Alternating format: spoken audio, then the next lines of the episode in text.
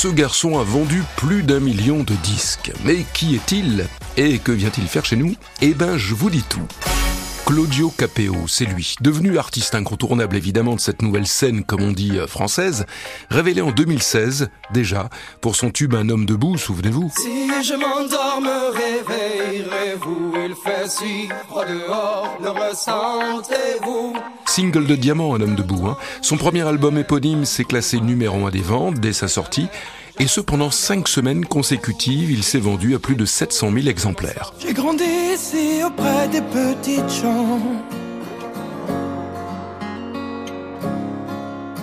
De celles qu'on néglige, de ceux à qui l'on ment.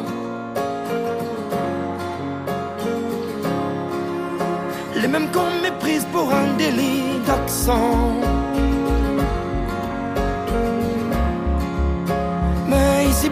Ici-bas, on ne fait pas semblant.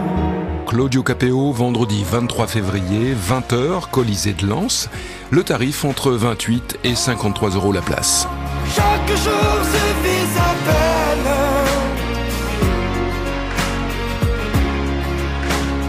Les larmes sont aussi les miennes. Et puis en ce lundi, je vous invite à découvrir, si vous ne la connaissez pas, Stéphane. Elle a 25 ans. Rien que son prénom dit tout le contraste justement qu'elle qu'elle peut susciter.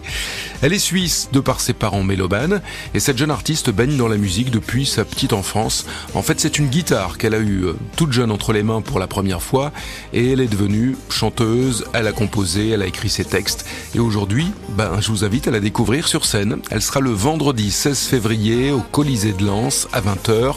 Stéphane de 13 à 24 euros seulement la place.